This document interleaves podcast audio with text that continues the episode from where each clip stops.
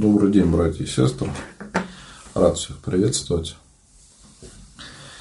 С воскресным днем.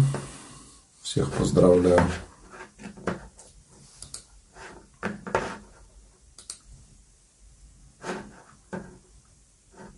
Напишите, пожалуйста, как со связью. Все ли видно и слышно.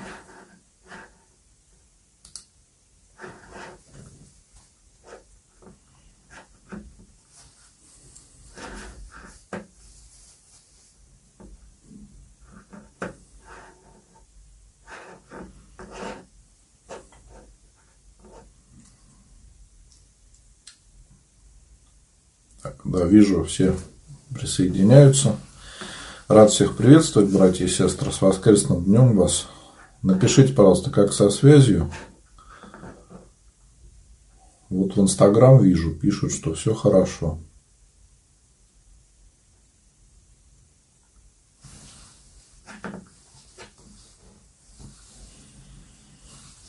Да, в Инстаграм связь отличная, понял.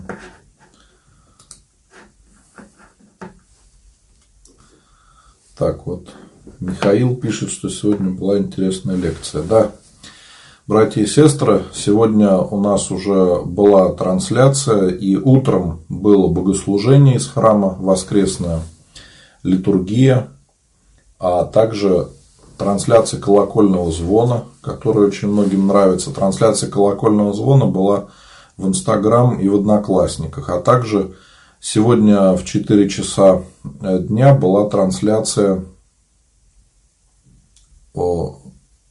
на тему «Кто виноват в смерти Христа?». Мы поговорили о э, иудейских э, течениях, которые повлияли на то, что Господа предали на такую страшную казнь.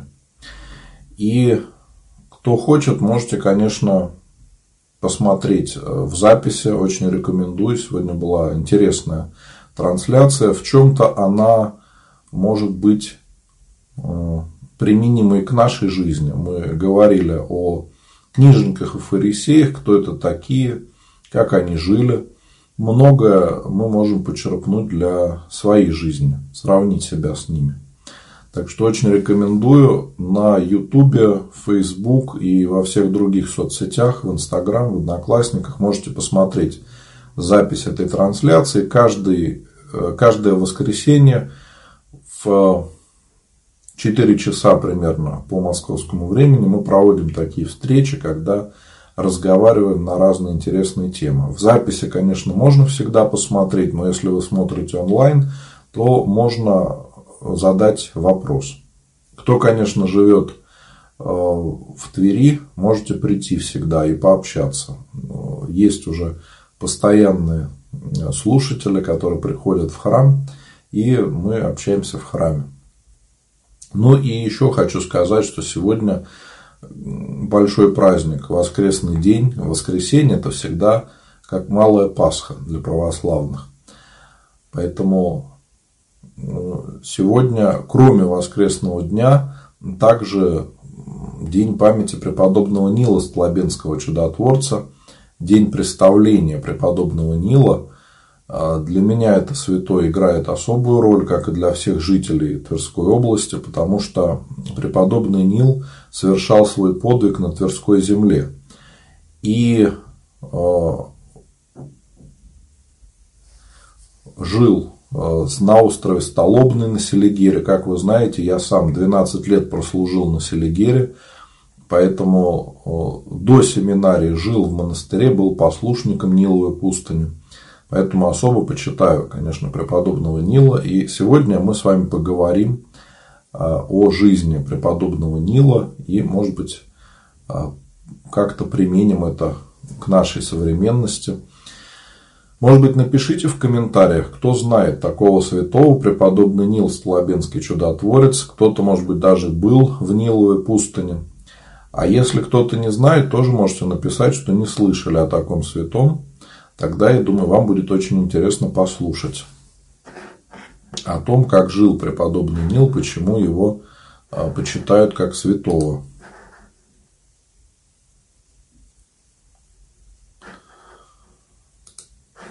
Перейдем к рассказу, мои дорогие. Добрый вечер. Да, всех рад приветствовать, братья и сестры. А, давайте сейчас мы перейдем к теме. Как я сказал, сегодня память преподобного Нила, Слабенского чудотворца, поэтому поговорим сейчас на эту тему. А потом я поотвечаю на ваши вопросы. Но вот вижу, что пока в Инстаграм многие пишут, что никогда не слышали о таком святом, поэтому будет интересно услышать. Но вот у вас сейчас есть такая замечательная возможность. Преподобный Нил Столобенский родился во второй половине 15 века в одном из селений э, Жабинского погоста в Новгородской земле. В некоторых текстах его родиной называется село Жабно, центр погоста или волости. Благочестивые родители воспитали его в страхе Божьем, в любви к молитве, чтению душеполезных книг. После их кончины, примерно в 1505 году, преподобный принял монашеский постриг с именем в честь преподобного Нила Синайского в обители преподобного, преподобного Савы Крыпецкого. После принятия иночества святой Нил мужественно вооружился против внутренних страстей и с усердием исполнял все возложенные на него послушания. Он беспрекословно поминовался игумену, во всех поступках преподобный проявлял смирение, кротость и незлобие. Укротив страсти, смирив плоть постом и бдением, он сделался избранным сосудом Святаго Духа. Чтобы избежать мирской славы, преподобный в 1515 году испросил благословения настоятеля и покинул Крыпецкий монастырь для пустынного жительства. Потому что, когда преподобный жил в монастыре, то люди видели, что он действительно является угодником Божиим, и многие к нему приходили за помощью.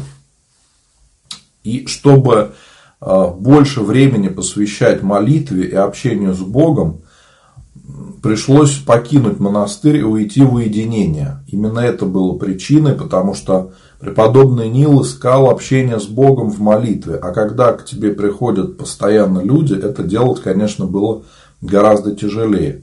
Но обратите внимание, он не сам это сделал, а это вот важный очень момент, а с благословения. Когда ему благословили, только тогда он ушел э, в уединенное место жительства. Полагаясь на указание Божие, преподобный прошел много необитаемых мест и, наконец, придя в Ржевскую землю, избрал пустынное лесистое место на реке Серемхе. Поставив небольшую келью, святой предался подвигам непрестанной молитвы и воздержания. Сейчас на этом месте э, есть э, часовенка небольшая и храм, э, то есть место это известно, где преподобный Нил нес свой подвиг. Питался он очень скромно. Пищей служили желуди и другие плоды леса. Бесы, чтобы устрашить святого и прогнать его из этого безлюдного места, являлись ему в виде свирепых зверей и гадов. Они с пронзительным свистом, шипением устремлялись на него, но святой подвижник отгонял их молитвой и крестным знаменем.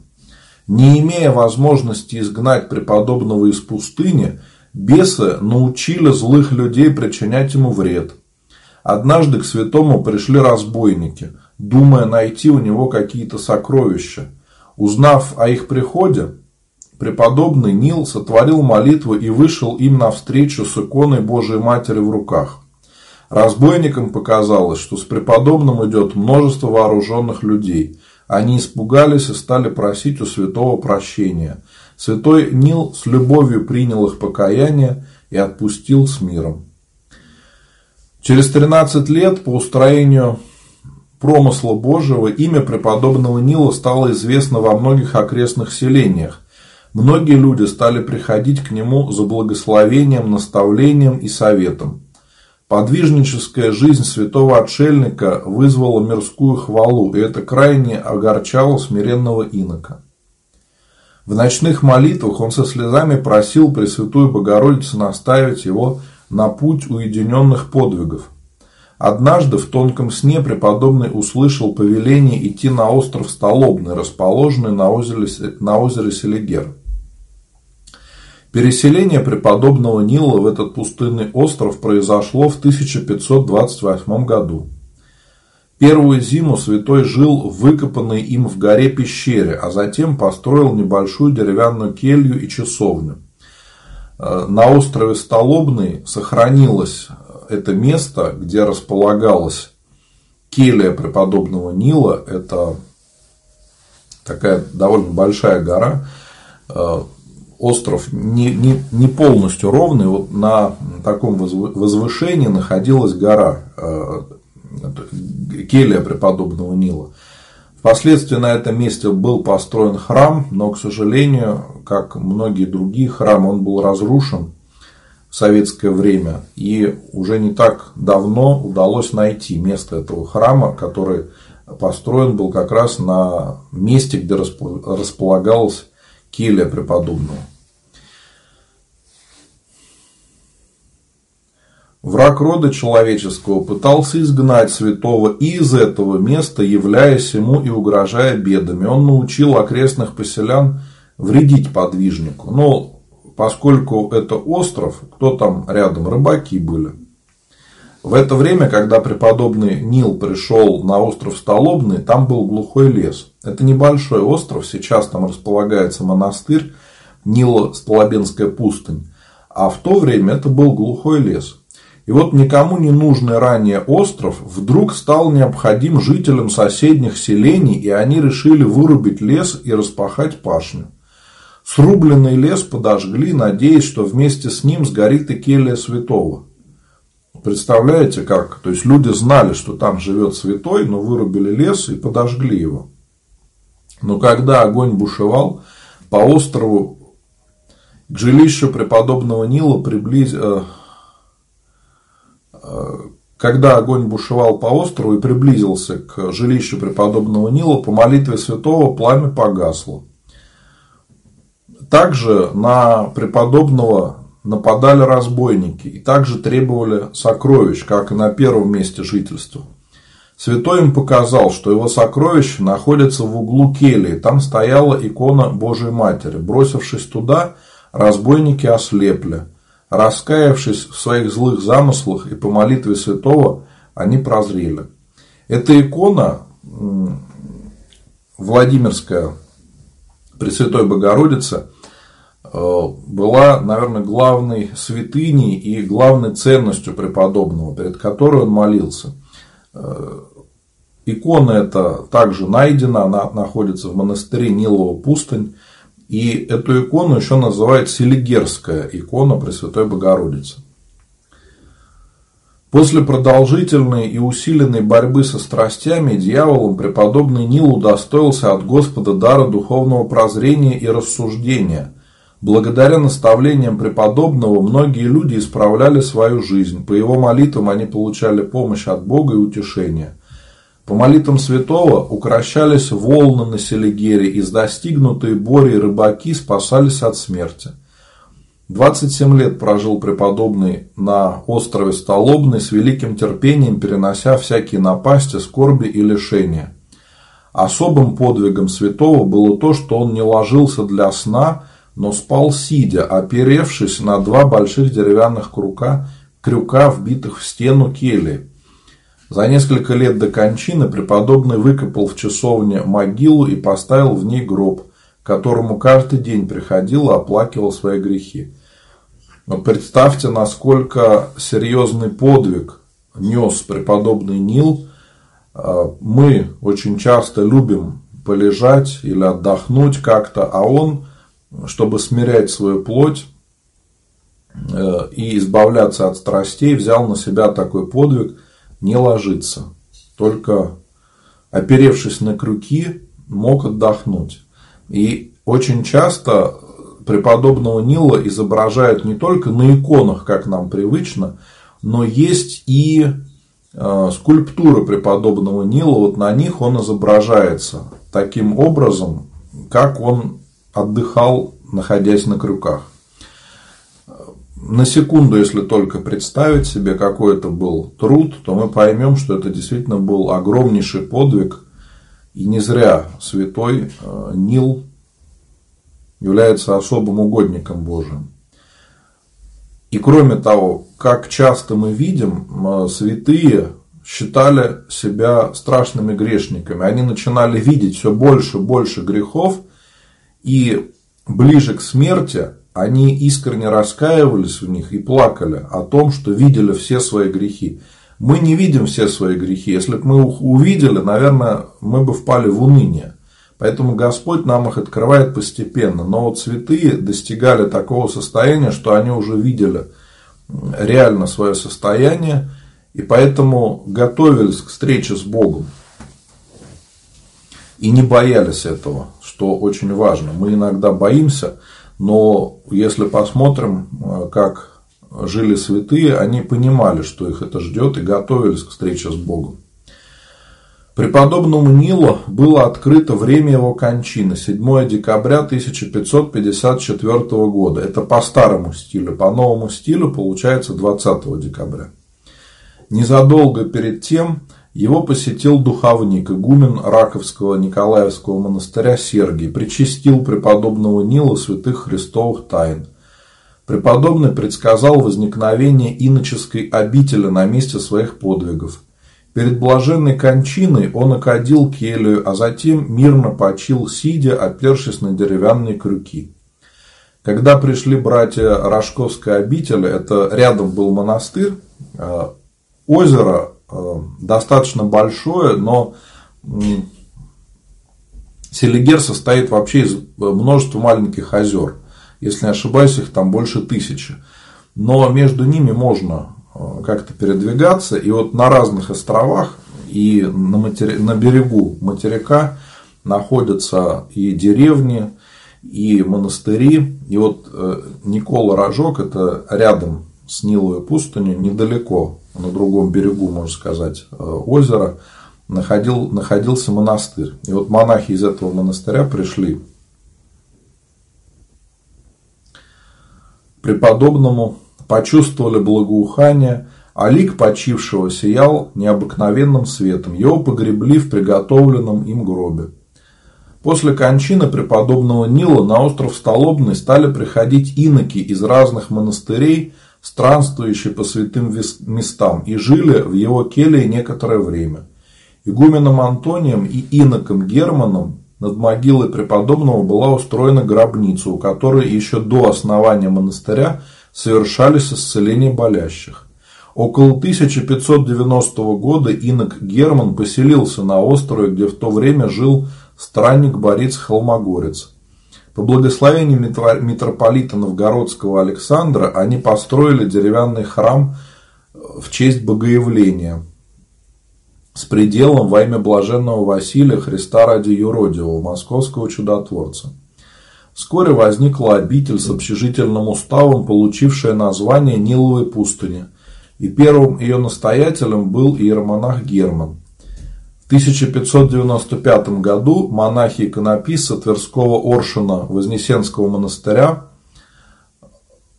Иов и Нифонт написали образ преподобного Нила, который был возложен на гробницу преподобного. Затем инок Гефсиманского скита Троицы Сергиева монастыря Филофей Пирогов составил стихиры и канон святому и написал его житие. 1665 году в монастыре произошел пожар. Сгорели все деревянные постройки, в том числе и храм. Для совершения богослужений была построена временная деревянная церковь. 27 мая 1667 года над гробницей преподобного Нила был заложен новый каменный храм. Во время копания рвов для храма, земля осыпалась. Обнаружив гроб, таким образом были обретены нетленные и благоуханные мощи преподобного Нила. По благословению митрополита Новгородского Петерима в этот день было установлено ежегодное празднование обретения святых мощей преподобного Нила. Опять же, 27 э, мая – это по старому стилю. По-новому это получается 9 июня. Чудотворные мощи были переложены в новую гробницу, поставлены в новом Покровском храме и 30 октября 1669 года в новом каменном храме были освящены пределы во имя святого апостола Иоанна Богослова и блаженного Василия. Святые мощи преподобного поставили в первом пределе, а 9 апреля 1671 года перенесли в главный Богоявленский храм после его освящения. 17 мая 1756 года стало совершаться торжественное обнесение святых мощей вокруг монастыря, а позднее крестным ходом из города Осташкова – сохранилось описание многочисленных исцелений, совершившихся у гробницы преподобного Нила по его святым молитвам. Ныне святые мощи преподобного Нила почивают в Знаменском храме в городе Осташкове. Это еще довольно старое описание. Когда монастырь был закрыт, то действительно мощи преподобного находились в Знаменском храме города Осташково. Это чуть больше 20 километров от монастыря. А когда монастырь был открыт, если не ошибаюсь, в 1988 или 1989 году, то мощи со временем были перенесены туда, в монастырь. Это тоже событие достаточно важное, оно отмечается каждый год 9 июля Э, на перенесение мощей приезжал патриарх Алексей II. Такое очень было торжественное мероприятие, о котором э, также каждый год люди вспоминают. Но вот я по промыслу Божьему э, сам жил в монастыре в Ниловой пустыне, молился у мощей преподобного Нила. И, конечно, это сыграло очень большую роль в моей жизни, потому что всегда я старался молиться святым, чтобы они подсказали, как быть, э, как поступать в каких-то ситуациях. И все старался делать именно по послушанию. Если кто-то из вас захочет э, самим приложиться к мощам преподобного Нила, то вы можете приехать в Нилову пустынь, это Тверская область, Осташковский район, э, там можно остановиться. Замечательная гостиница в монастыре. Если не ошибаюсь, до трех дней можно всегда там остановиться и э, поездить где-то рядом по окрестностям, потому что там кроме, монастыря, э, кроме монастыря Нилова пустынь еще не так далеко находится исток Волги, тоже замечательное место. Там тоже находится монастырь на истоке Волги.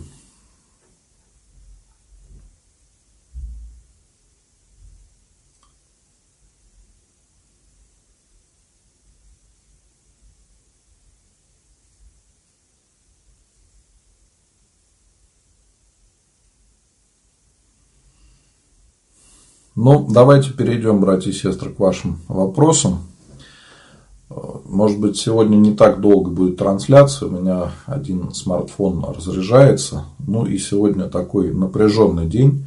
И служба была, и потом еще встреча. Поэтому мы сегодня, может быть, поменьше с вами пообщаемся.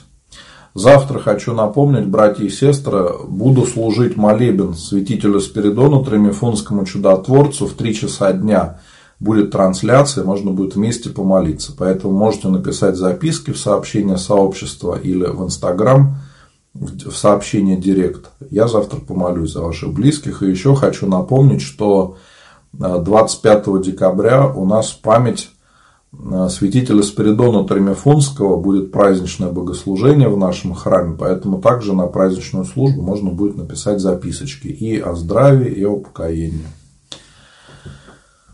Колян пишет, «Э, у дяди 40 дней с 31 на 1, как лучше поминать? Но надо вам определиться, это или 31 число, или 1 число. И в этот день желательно, чтобы в храме послужили панихиду, если есть такая возможность. Вы сами тоже дома можете помолиться за него, поставить свечи, почитать псалтырь. Можете написать мне в личные сообщения в директ, я вам пришлю текст, как правильно молиться за усопших, что вы сможете дома почитать сами. Какие молитвы или акафисты надо читать при жутких головных болях? Ну, вы можете читать любые молитвы, и Господу молиться, и святым, кого вы больше любите. Но все-таки я рекомендую вам обратиться к врачу, потому что это может э, быть признаком какой-то более серьезной болезни. Поэтому не затягивайте, а лучше обратитесь к доктору. Молиться надо обязательно, но это не заменяет обращение к доктору. Если у нас болит зуб, мы можем помолиться, и Господь иногда действительно помогает, когда по молитве боль отступает. Но не надо Бога искушать, пренебрегать помощью врачей и постоянно надеяться на чудо. Надо и молиться, и ничего плохого в этом нету, надеясь на помощь Божию, но и обращаться к доктору. Это иногда может помочь, потому что через доктора вам также Господь помогает.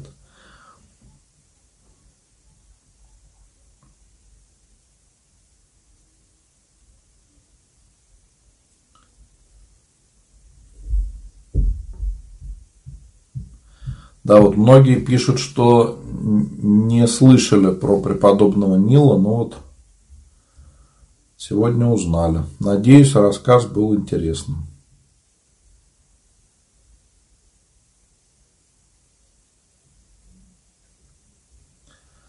Будут ли совместные эфиры с другими батюшками? Екатерина спрашивает. Екатерина, сегодня у нас была трансляция в 4 часа по московскому времени. Можете посмотреть запись. Я сегодня был вместе с отцом Максимом Мищенко. Мы рассказывали на, на очень интересную тему о том, кто был виноват в смерти Иисуса Христа.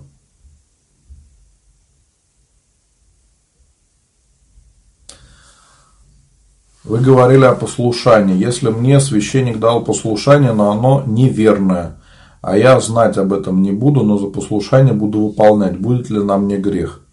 Если само послушание не греховное, то нет, конечно. Но если священник вам благословил делать что-то нехорошее, ну, допустим, злоупотребляя своей духовной властью каким-то образом, да, то, конечно, грех будет. Надо иметь рассуждение. Но надо понимать, что такое жесткое послушание священнику возможно э, по обоюдному согласию. То есть, если и человек понимает, что этот священник его духовный отец, и сам священник готов нести ответственность за человека, и человек готов проявлять послушание. То есть такое чаще было в монастырях, причем в первые века христианства. Ну, то есть э, не в первые века христианства, а когда появилось монашество, это уже э, чуть позже. Но сейчас такое не часто встречается. И если вам священник что-то говорит – то это чаще всего просто рекомендация. Вы сами решаете, слушать его или нет, делать вам так или нет. Но священник по-правильному может вам порекомендовать. А вы уже решаете, что вам делать. Э, кроме того, вот могу своим опытом поделиться, что если стремиться все делать по послушанию, то можно избежать очень многих проблем. То есть, э, очень часто мы сами себе устраиваем какие-то неприятные ситуации, когда э, хотим сами что-то сделать, зачастую какую-то глупость. Да, вот очень часто обращение к священнику или к священноначалю за благословением позволяет нам этого избежать. Это очень важный момент. Если человек живет в монастыре, то он обращается или к духовнику обители, чтобы посоветоваться по какому-то вопросу, да, или к игумену монастыря можно обратиться. Мне очень повезло, что я жил в монастыре в Ниловой пустыне, и там получил очень хороший духовный опыт, который мне помогает и на сегодняшний день. И э, этот опыт помог мне и учиться в семинарии, да, и э, служить настоятелем на приходе. И вообще, э, еще до того, как стать священником, я не один год был в церкви. Это была очень хорошая школа, чтобы избежать многих-многих ошибок. Поэтому пожить в монастыре – это полезно для каждого. Хотя бы недолго, может быть, в качестве паломника, но тем не менее изнутри посмотреть монастырскую жизнь, это очень хорошо, чтобы сравнить с тем, как мы живем.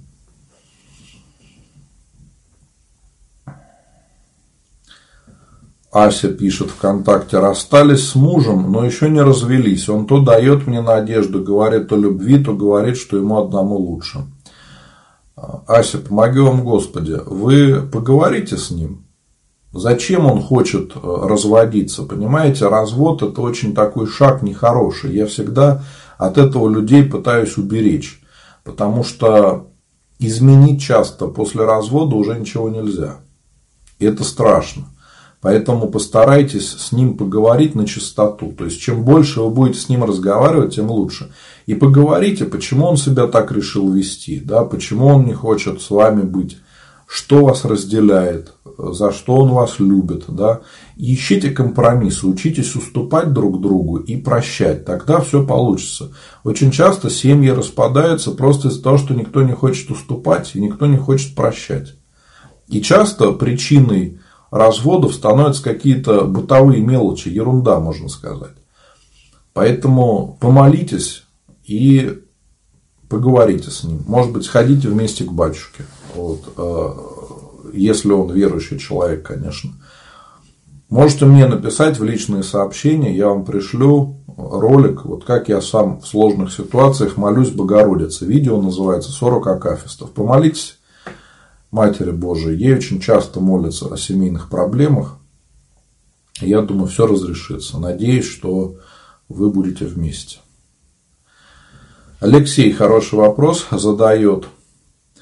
Э, делать ставки – это грех, стоит ли в этом исповедоваться? Да, делать ставки – это грех, потому что это желание заработать без труда, и оно 100% основано на жадности, потому что это вызывает азарт, это вызывает э, какие-то негативные эмоции. Ну и открою вам, может быть, тайну, что заработать на этом нельзя. То есть, если бы существовала какая-то система заработка на ставках, то букмекеры бы разорялись. Но у них настолько выстроена система четко, что вы на ней не сможете зарабатывать систематически. Да, дуракам везет, и вы иногда можете выиграть. Это не, не чье-то обвинение там в глупости или, или что-то еще, это просто такая поговорка. И иногда, если человек там возьмет и э, сделает какую-то ставку, ему может повести.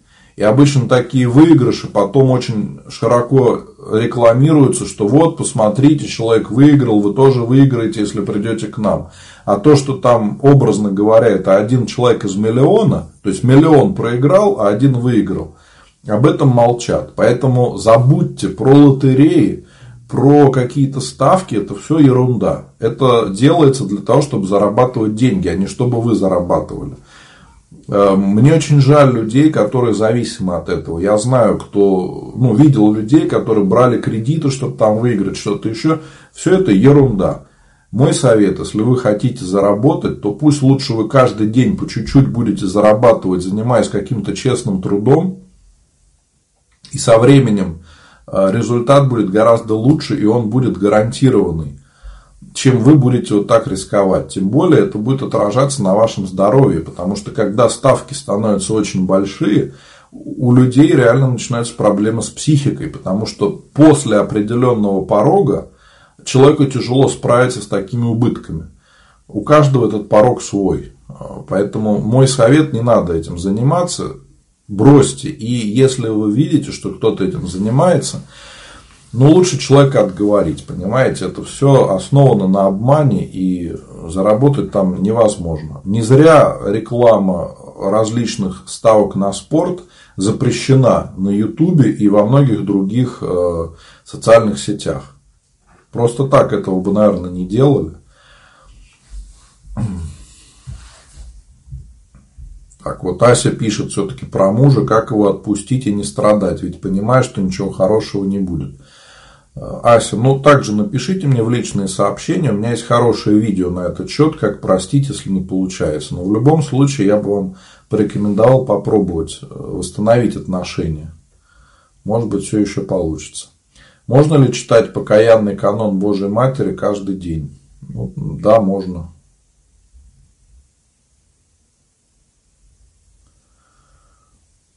Александр спрашивает, спасибо за молебен святителю Спиридону. Батюшка, неужели вы транслируете со смартфона? Да, действительно, я транслирую со смартфона. Это обусловлено двумя вещами. Во-первых, когда я начинал и искал способ делать трансляции, у меня просто физически не было хорошего компьютера. У меня был старенький ноутбук, и он просто не тянул никак трансляции. Поэтому я стал искать способ, как не делать трансляции, оказалось, что это можно делать через смартфон. Поэтому я стал делать трансляцию через смартфон. А, насколько я знаю, один из первых, а, вот таким образом, как я это делаю. Потом а, иногда трансляции я делаю в разных местах. Не только дома, где я мог бы оборудовать какую-то студию небольшую, да, и там у меня была бы камера, компьютер и все. Но иногда я делаю трансляции откуда угодно. Из храма трансляции молебнов. Или как сегодня трансляция встречи, лекции. И на каких-то мероприятиях я делал трансляции. То есть иногда физически невозможно разместить компьютер. А смартфон он всегда с собой, можно его разместить и провести трансляцию. Есть, конечно, определенные проблемы при этом, но иногда э, важнее мобильность э, и оперативность э, съемки, чем какие-то другие моменты.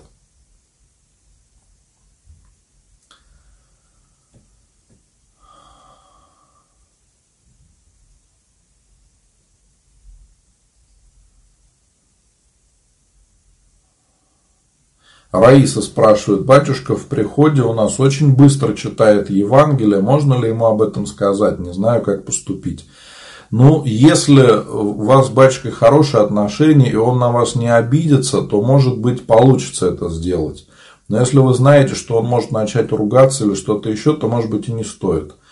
А если вы можете, знаете, как сказать, что, батюшка, я не все понимаю, когда вы читаете Евангелие, можно попросить его, допустим, прочитать Евангелие после службы на русском языке, чтобы вы все поняли, и обсудить. То есть предложить, может быть, батюшка, давайте мы будем обсуждать Евангелие, которые читаются на службе. В некоторых храмах так делается. Это замечательная э, идея. Вот. Э, попросите, может быть, так. Лиза спрашивает, почему в Одноклассниках отключены комментарии. Потому что в Одноклассниках очень часто пишут много нехороших комментариев, и я их отключаю, чтобы не было каких-то проблем. К сожалению, другого выхода я не вижу. Если постоянно за ними следить, это будет отнимать очень много времени. А если не отключать и не следить, то люди начинают жаловаться. Те, кто смотрит трансляцию, они начинают жаловаться на то, что приходят какие-то неадекватные люди, начинают писать матные слова, оскорбления, хулу на святых, на Бога, на священников. И поэтому лучший способ это отключить комментарии, потому что большинство людей просто смотрят трансляцию не задают вопросов. Если у кого-то из вас вопросы остаются, вы всегда их можете написать в личные сообщения, я вам отвечу. А также, кто начинает смотреть в Одноклассниках меня, потом очень часто переходит куда-то в другие соцсети, где тоже можно посмотреть и задать вопрос. Или в Инстаграм, или ВКонтакте. Алекс спрашивает, если у ангелов свободная воля, то она отделена от Божией или эта воля едина? Нет, конечно, у ангелов э, своя воля. Это они же не часть Бога, они созданы Богом. Но ангелы утвердились уже в добре, э, и они не могут творить зла. То есть, в отличие от человека, человек имеет э, возможность выбирать, да, и зло творить, и добро творить. А, а ангелы, они уже утвердились в добре. Также и бесы уже настолько утвердились во зле, что они, к сожалению, творят только зло. И они э, понимают, да, что Бог есть, трепещут перед Ним, но тем не менее отказываются Ему поклоняться, Ему служить.